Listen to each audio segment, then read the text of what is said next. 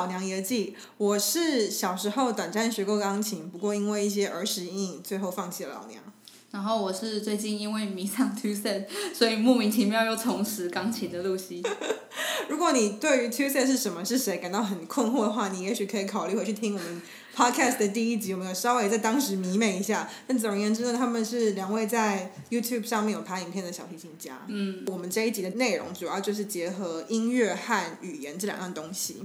主要是因为有一天老娘在回高雄老家跟我妈一起吃饭的时候，我就试图跟我妈传教。那传教的时候，我当时就播了一支影片，是他们两个在试谱，就是他第一次看那个乐谱，他就要及时的拉奏这样。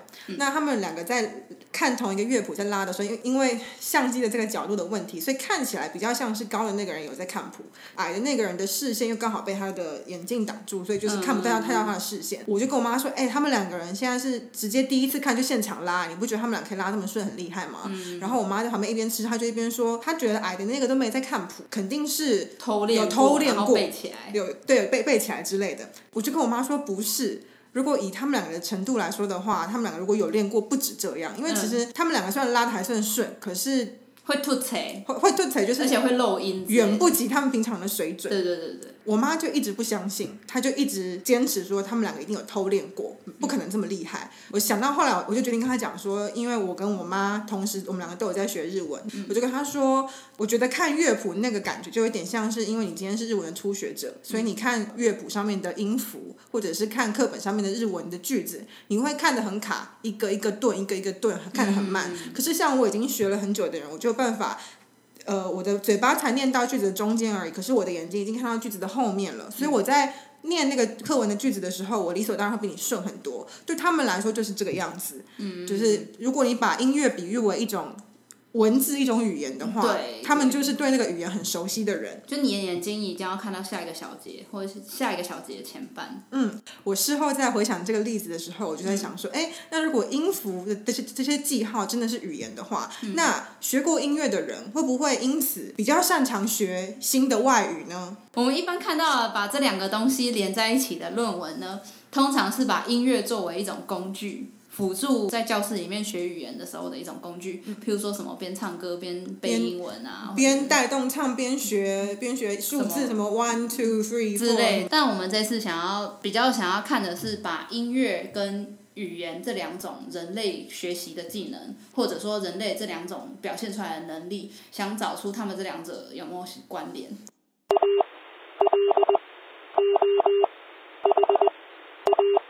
在我们正式讲论文内容之前，我们先给一些背景知识。以前已经有一些研究陆陆续续做出来说，发现哎，人类的脑部在处理音乐和语言的时候，可能确实是有一些关联。比如说呢，有一篇论文，它就做。他说呢，人人类的脑部在运作的时候，处理音乐和处理语言的语法，也就是文法和词汇的时候，使用的神经机制是相同的。那至于什么是神经机制呢？老实说，我去查了，我还是看不懂。我是文组的，我就看不懂那个。反正就是脑袋里的某种资源就对了。对，脑袋里面某种神经的东西，它是在处理音乐和语言的时候，活跃的地方是一样的，大概是这个意思。还有另外一篇论文呢，它是在讲说，如果你学过音乐的话，那你学音乐的这个经验呢，有助于你你的脑袋去对声音讯息的解码、编码和归档。你就把你的脑袋想成一个一部电脑，它在你在帮它做 coding，还还在你在写电脑程式。那以前学过音乐的话，你这一部电脑，你这个头脑呢，对于新的声音讯息，不管是噪音也好，音乐也好，或者是新的语言的讯息，它在解读在。归类，然后在记忆方面都会比较好。那除此之外呢，也有一些神经语言学的论文指出。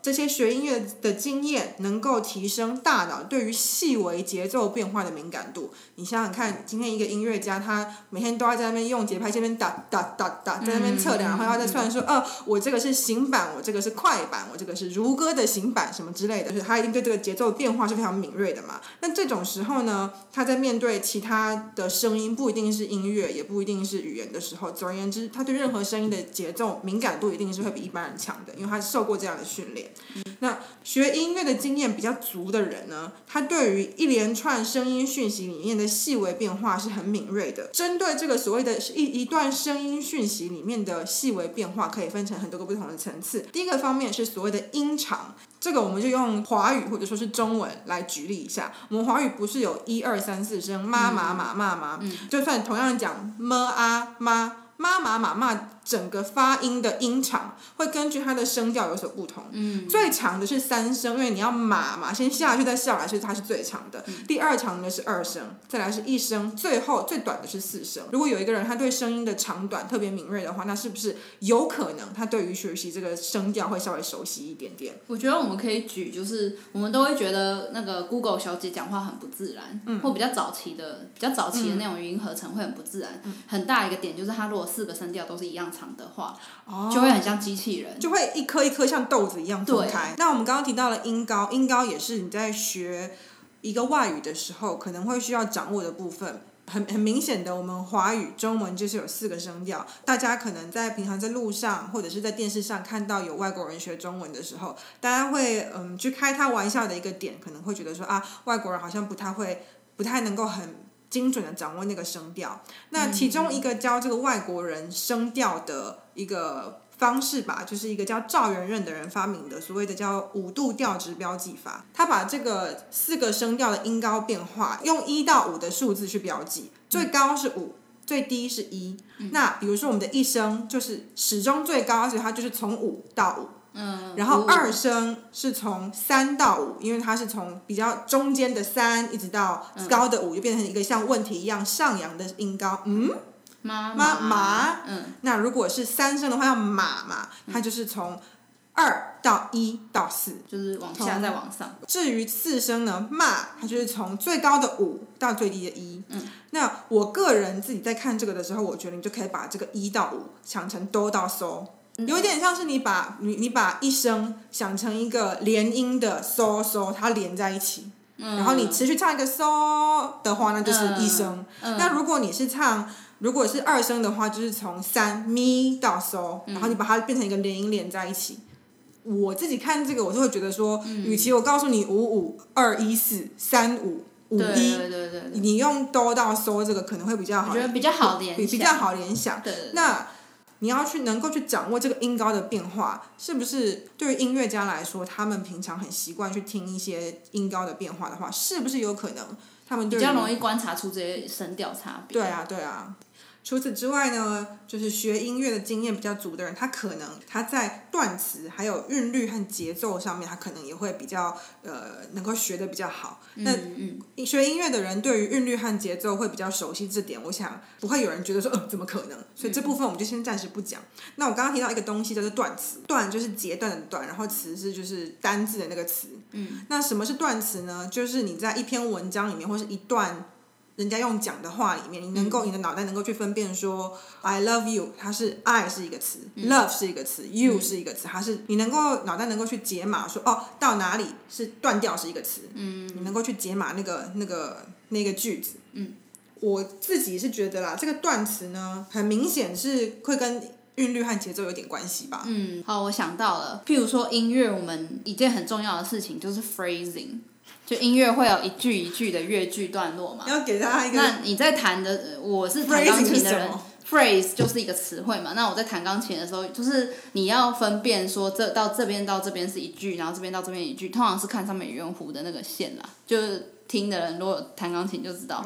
那如果你唱歌的时候也是啊，你不可能就是唱歌，你就是唱一个句子，一个中文句子，那你不可能唱了一半卡住或什么之类。你要知道。唱歌的时候，某些词要加强用用力唱，就像是如果你对你已经对一个语言很熟悉的话，你即使不看到一那个文章上面写的字，上面有空空白或者是标点符号，你还是可以大概从一连串被讲出来的话里面，大概去判断说，呃，哪一些字跟哪一些字是一坨，哪些字跟哪些字是一坨。那这个我觉得就像有点像是在音乐上那个声音一直流泻出来，那个音符一直流泻出来的时候，你如果是一个对音乐比较了解的，你可能会比较有办法去判断说，呃，哪一些是一个音群这样。嗯。好，呃，那我的部分是因为我那一篇是他是从脑的脑神经科学的角度去看，然后我也是文组的人，所以我就尽力从自己理解的限度来跟大家分享。真的极限，真的极限，真的是很极限。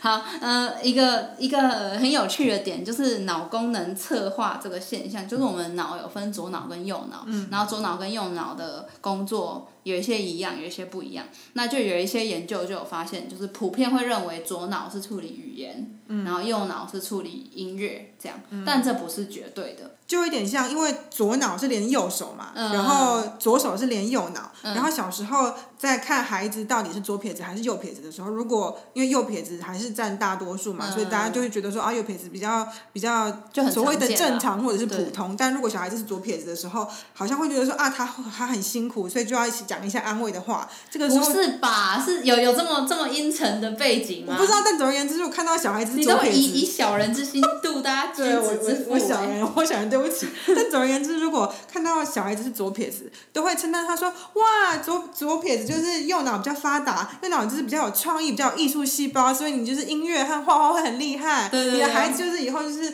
会明日之星啊，很有才华什么之类的，会这样讲。”对对对。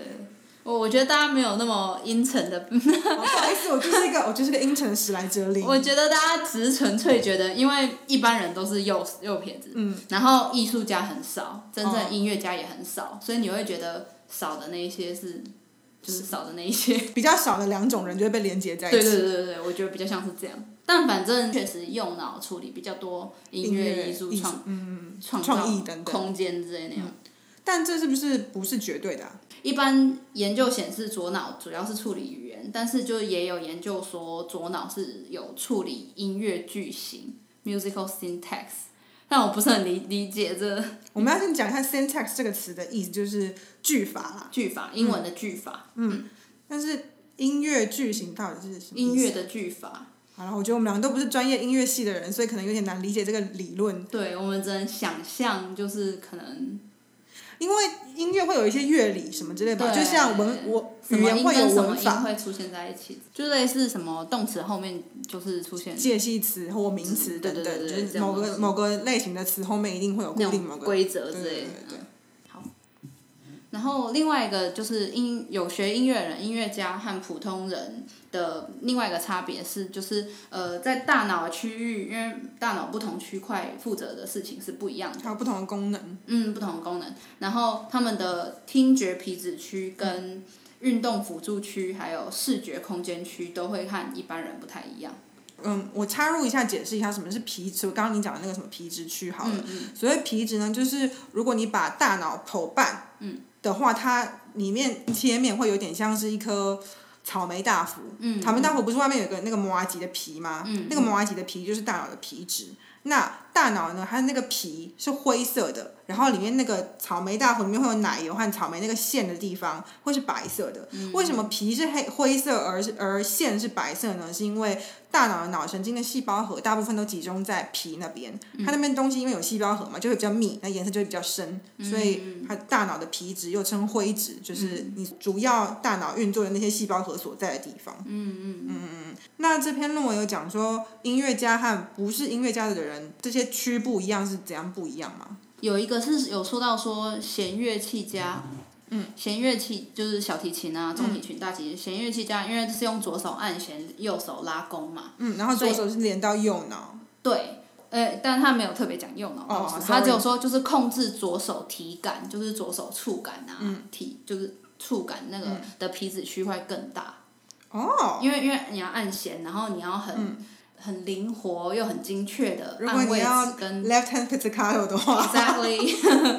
所以就是那那块，因为酒精训练，所以那个皮那个左手连接的那一块，那个控制那里的皮质区块也会更大，而且这个这区块会跟琴龄，就是跟练琴的时间，就是你练的越长的话，练的越久，嗯。譬如说练了十年跟练了二十年的人的那个成正比这样，哦，所以真的是要从小学。所以就是练练了越长的人，他那一块皮质区块会越大。嗯，哦，OK。然后另外一个是音乐家的胼胝体，然后我特别查一下，胼胼胝体就是连接左右脑的一个区块，就有点像是台湾不是被中央山脉截断嘛，然后有东岸和西岸。然后有一些就是横贯的公路，嗯，胼胝体就是那个横贯公路。应该是，它音乐家胼胝体的前端比较大，所以他们可能左右脑之间的连接比较好，或比较长连接。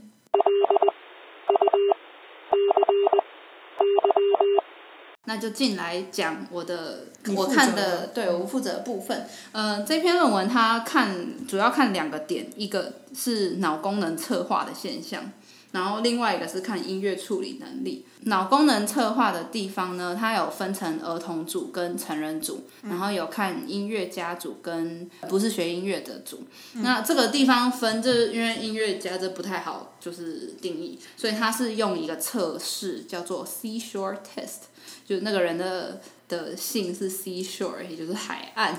海滩。海滩，我就称为海滩测试吧。虽然它应该有一个更专业的学名，但我就我就想叫它海滩测试。好。那这个海滩测试有几个项目，分别是音高的分辨、音量的分辨、节奏的分辨、音长就是声音多长度、对音长分辨、音色分辨，还有音调记忆。就音调记忆，就是你会听到两句，比如说哆哆发嗦跟哆哆咪嗦，然后你就要分出哦，第二个 sequence 里面的第三个音不一样。这样 是不是朱姐之前做过一个影片就是这样？因为因为这个我自己有去跑去找来做了。哦哦哦 我只有错一题哦嘿。哦，好厉害！那我只有做四个音的部分，后面五个音我就没有在做，我就哦好，大概是就是这么一回事这样。嗯。对，反正就是 C 圈，就用这个音乐音乐，对，用这个海滩，就是用这个各项目的测试去分组，说一个是音乐组，一个是非音乐组，另外一个是用一种叫做 dichotic listening test，就是双耳分听测试。它同同时在受试者的左右耳旁边播放一个音档，就你戴一个耳机，然后左右耳会分别讲一个英文单字，然后这两个单字是不一样的单字。对，就不一样的字，但是同时讲，所以。同时，左边说 lear 就是里尔王那个 lear，L E A R，嗯，然后右边说 rear 就是后面那个 R E A R。哦，L 跟 R 很像哎。很像啊，然后同时一边说 lear 一边说 rear，然后你必须听出呃左边是什么，右边是什么。因为我们刚刚比较前面有说到说，就是语言主要是左脑负责，左脑也就是右耳，所以一般来说这个测试右耳的正确率会比较高。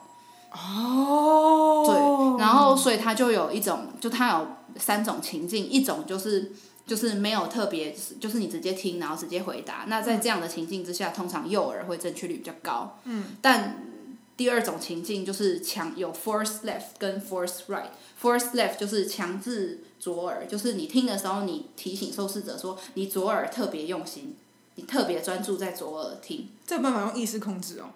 可以啊。嗯。我觉得是可以的啦，就是你你把你的注意力放在哪边这样，所以一种是 force left，就是左左边注意，然后一种是 force right，就是右边注意这样。加强右耳跟加强左耳的概念。嗯，对对对。那在这样子测试之后，他们就有发现几个有趣的结果，在加强幼儿的专注的时候，嗯，成人组的正确率会大幅提高。因为本来就已经有优势的一个耳朵了，你又再加强注意给他，他就会正确度大幅提高。但是儿童组就没有，儿童组没有没有显著的，就是加强。可能因为儿童组对于这种专不专注的控制还没有那么的得心应手，所以大人会有比较有这个显著的差异。maybe，嗯，然后另外一个有比较有趣的点是，就是刚刚说无论如何右耳都是比较有优势的嘛，嗯，但是当你加强专注在左耳，等于是帮忙把左耳的分数正确率应该要提高。你努力专注在左耳。对你努力专注在左耳的时候呢，音乐人组的左耳正确度就会提高，而且大幅提高，甚至高到就是比右耳还要。还要好，还要还要好，就是音乐人专注左耳的时候，可以让左耳可以超越右耳的正确度。嗯。但是除了成人音乐人之外，其他就是成人的普通人跟儿童组都没有这个现象。就其他这些人再怎么专注左耳，他的左耳还是比右耳还要逊。嗯，可能因为音乐家他们本来就要好好的左右耳都会有受到训练，所以他。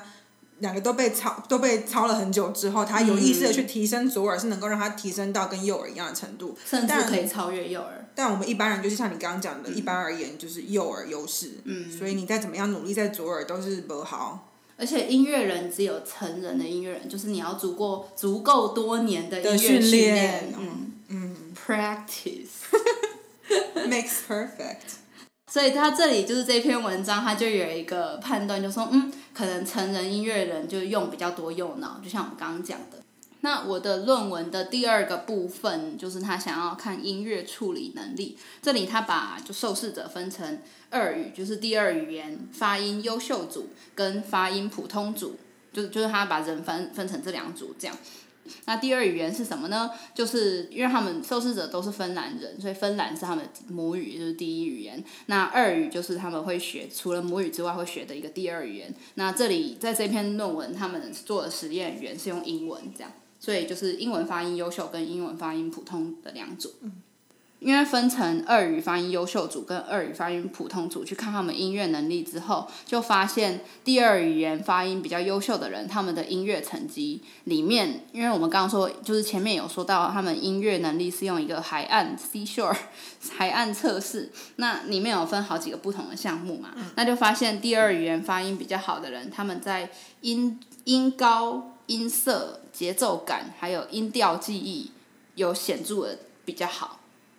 然后，所以如果发音比较好的话，你在音乐整个 package 里面某些层面会表现对对对对对对。但是就是音乐的其他层面，譬如说呃音是音长，就是音音乐的长度呢，或者是响度，就是大声小声响度，还有呃就是普遍的，就是整个总整个加权起来的一个结果，就这三个倒是没有显著的，有有比较好，但是没有显著的好。嗯嗯嗯。没有差异到那么大。然后有做另外一个测，另外一个测试，就是有两种测试，一种是英语发音的，就是他们听力的测试，就是会有三个很像的英文字，比如说吉普车的 Jeep 跟便宜的 cheap，然后就让他们听 Jeep Jeep cheap，那就要听出第三个是 cheap，或者是 they they they，就是他们日子他们，那就听说哦中间那个是 they 这样。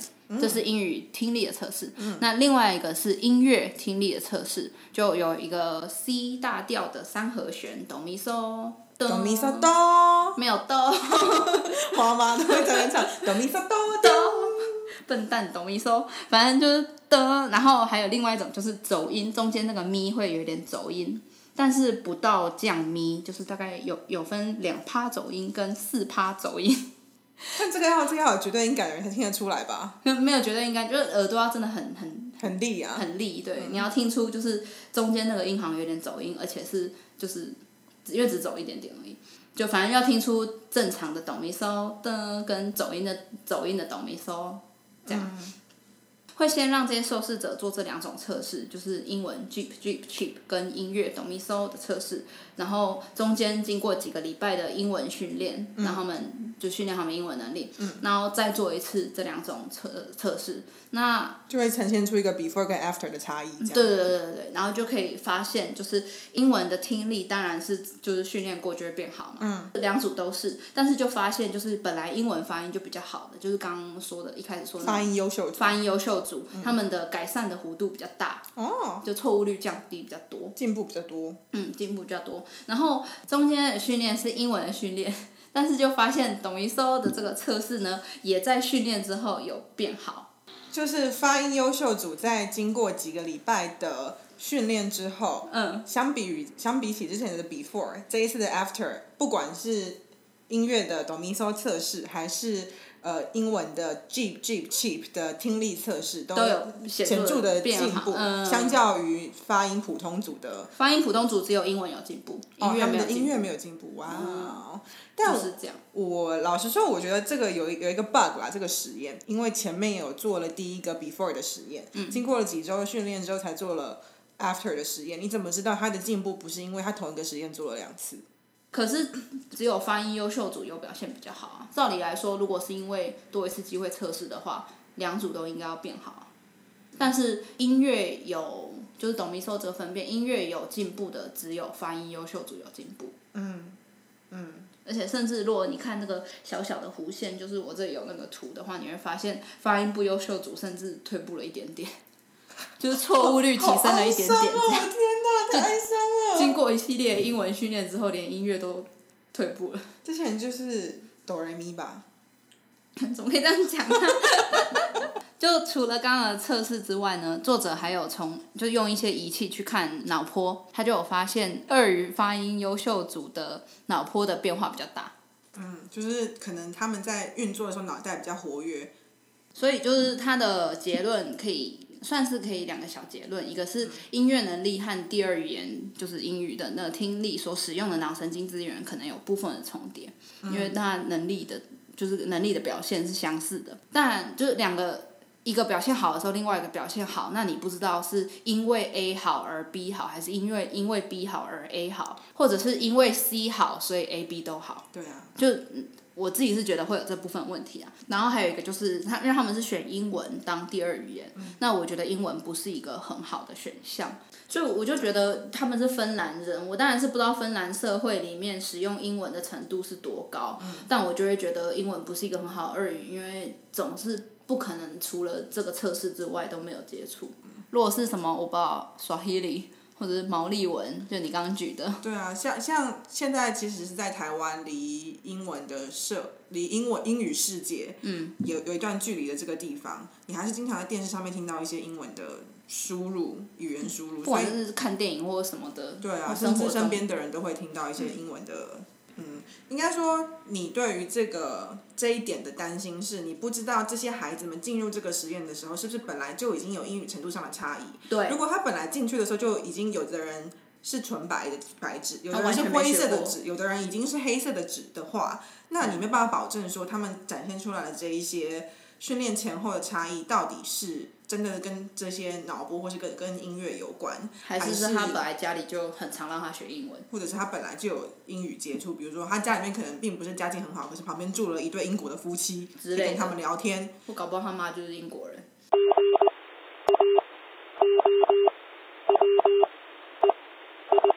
这一点呢，就是我觉得接下来我要讲的，我负责的这一份论文，他做的比较好的地方，因为 Lucy 的负责的那一篇论文呢，它是。用英语来当做这个实验的目的语，但是我们我现在这篇论文，它不是用它不是用一个已已经存在的语言当做目的语，它为了做这个实验，它创造了一个新的语言，它用呃我们现在现存的摩斯密码英语的摩斯密码去定义了两种新的语言的语法规则。等于说，他是他是创造了一个有点像之前在拍《阿凡达》的时候，不是说那个电影的导演，他为了要拍这部电影，他去去请语言学家创造了阿凡达语嘛，就是潘多拉星球的语，有有点像是这种感觉。他为了做这一个实验，为了让这个实验的完整性还有客观性更高，他去定义了两种新的语言，然后呢，播给音乐造诣不同的人听，那请他们以纯听觉，只有听觉哦的方式来判断要如何断词。嗯。假设我们今天是比如说看一篇英文的文章，因为英文的词跟词之间会有空白嘛，写的时候会有空白，所以你就可以用看的方式很轻松的知道说啊这一坨就是一个词。可是听的时候不是这样啊，听的时候。它就是一一直流泻出来的一一串音，所以你要能够去判断说，哎，到哪里这个词是断掉，然后再再接下来是换下一个词，是需要一些能力的。那为什么这个实验它测它设定的方式是只用纯听的方式呢？第一个就是排除一些。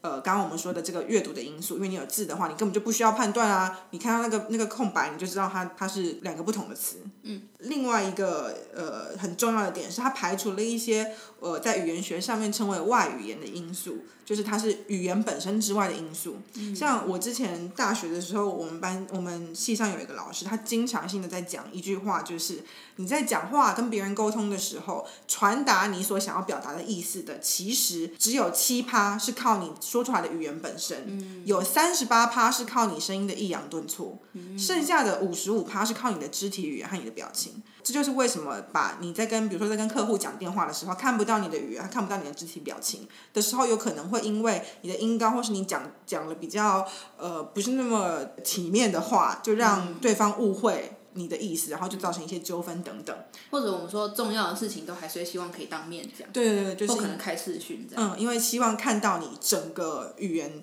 加上外语言因素的一些包装。总而言之呢，就是他这个实验呢设计纯听力的方式，除了排除那个阅读的因素之外，也排除了这些外语言的因素。嗯，你只听得到摩斯密码的声音，所以它没有肢体，它没有表情，它也没有那个抑扬顿顿挫的变化，它回归到了一个你只能够靠听力。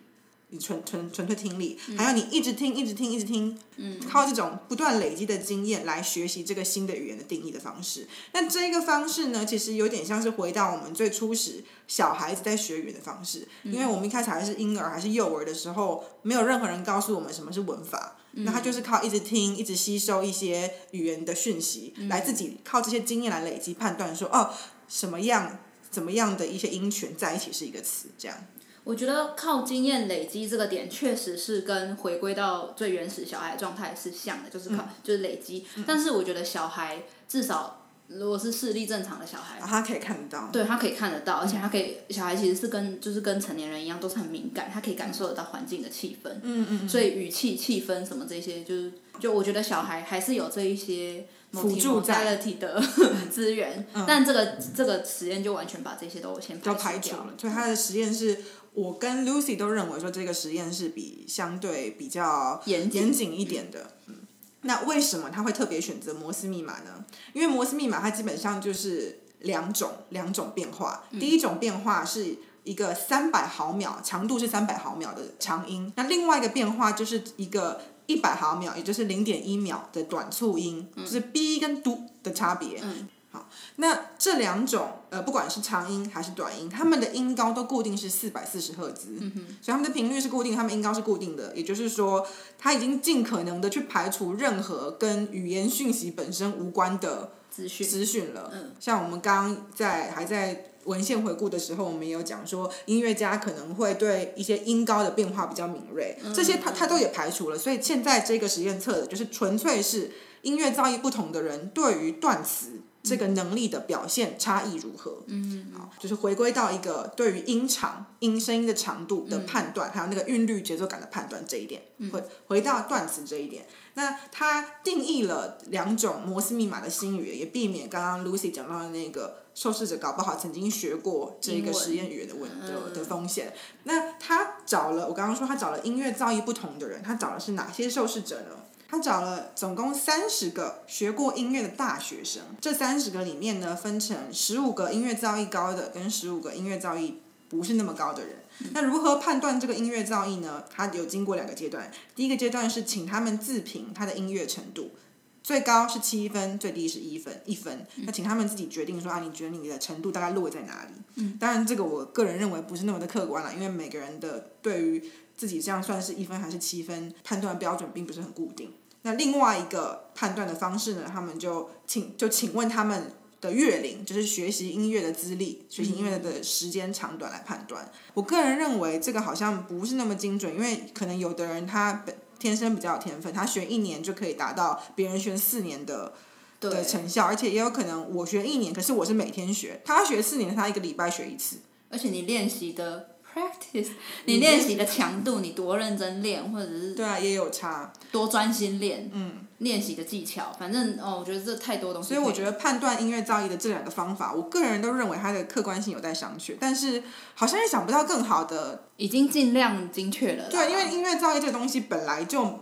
很难量化。对，嗯，那以上的取得这些资料呢？如果你是自评的音乐程度在六分以上，而且你学了音乐六年以上的话，你就会被分配去音乐造诣高的那十五个人那一组。嗯。如果呢你是自评四分以下，而且学音乐不超过四年的话，你就会被分配去音乐造诣比较低的那一组。哦，所以比较不是造诣啦，应该说音乐接触多跟音乐接触少。啊啊，是是是是是。因为造诣有点。好像讲人家笨一样，不好意思，不好意思，我个人也是学了钢琴几年就放弃，所以我也是音乐造诣的那一种人。好，那他们邀请的这些受试者，他们呃学过的乐器种类还蛮多元的，有钢琴、有小提琴、有长笛等等，各种各样都有。唯独就是排除了打击乐器，因为打击乐器你的节奏感一定要很好嘛。那在做这个实验就很明显的会有太太吊打大家，就吊打，然后有点不是那么的客观，不是那么的一般啊，不是那么不平常。那这三十个受试者呢，就被邀请去做了四个环节的实验。第一个环节就是一些身家调查，就是一些基本资料，比如说就像刚刚我们讲的，你学了音乐几年啊？你学什么乐器啊？你是男生女生啊？然后你自评的音乐程度等等。第二个环节是一个听力测验，但是这个听力测验跟 Lucy 上个讲的那个实验的听力测验不一样。这个听力测验纯粹是检测说你的耳朵是不是健康，你的听力是不是正常。然后第三个环节呢是去请他们做一个卫视智力测验，就是我们国中高中的时候都做过的那个卫视智力测验。哎，你测出来多少？我已经忘记我做出来的。印象中我好像八十几。我那时候做出来好像意外的数学还不错，然后我觉得超震惊的，因为我国中数学根本就没有好啊，就超莫名其妙。我想说，嗯，请问请问我的智商是在考试的时候都睡着了吗？我想起来了，我在我在学校做过一次，我在学校做的时候好像就是八十几快要九十，然后那时候我很难过。但后来我去外面补习班，因为有一些很病态的补习班，他会要求你要先做智力测验才决定帮你分班要怎么分。然后我做出来那一次好像是一百零几。哦，真的。我就觉得说啊，好了，我进步。这是第三个环节，那第四个环节就就是正式的实验。嗯。正式的实验呢，它就是播这两种不同的摩斯语言的密码给受试者听。就是我们刚刚说，它不是定义两种新的语言嘛？嗯。那一个语言是简单的语言，另外一个语言是它的呃语法规则比较复杂的语言。嗯。好，那请他们去听这两种新定义的摩斯密码的语言之后，请他们从这一连串的哔哔哔、嘟嘟嘟嘟嘟嘟嘟一连串的声音里面呢的。空白去判断词的边界，就是请他们从这些词的嘟嘟声之中去判断断词。嗯，那论文有说到简单跟复杂，还有论文有详细说这两个各自的规则吗？呃，它确实是有讲，但我必须要很老实的说，我看不是很懂。我大概整个看完之后，我的猜测是说，复杂的那一个语言，它的规则除了比较复杂之外，它有一些例外。还有例外加进去之后，就像我们每个语言也是会有例外嘛，英文也是会有规则动词跟不规则变化等等，那它会有一些例外，造成它的规则变得比较复杂，所以这一个语言可能比较难。这样。就是你除了要在脑袋里归类这些规则，你还要发现，哎，有例外的时候，你要怎么判断？怎么？你要判断说，哦，这是例外，而不是说，哦，这是一个新规则。嗯，是是是。就你要有多余的这个脑力去进行这些判断。这个实验的结果呢，如果是讲简单的那一个语言的话，那音乐造诣高的受试者的得分会比。音乐造诣不是那么高的那一组的人的得分还要更高，但是如果是复杂的那一个语言的话，受试者的得分就跟他的音乐造诣高低完全没有关系了，只跟他的智商有关。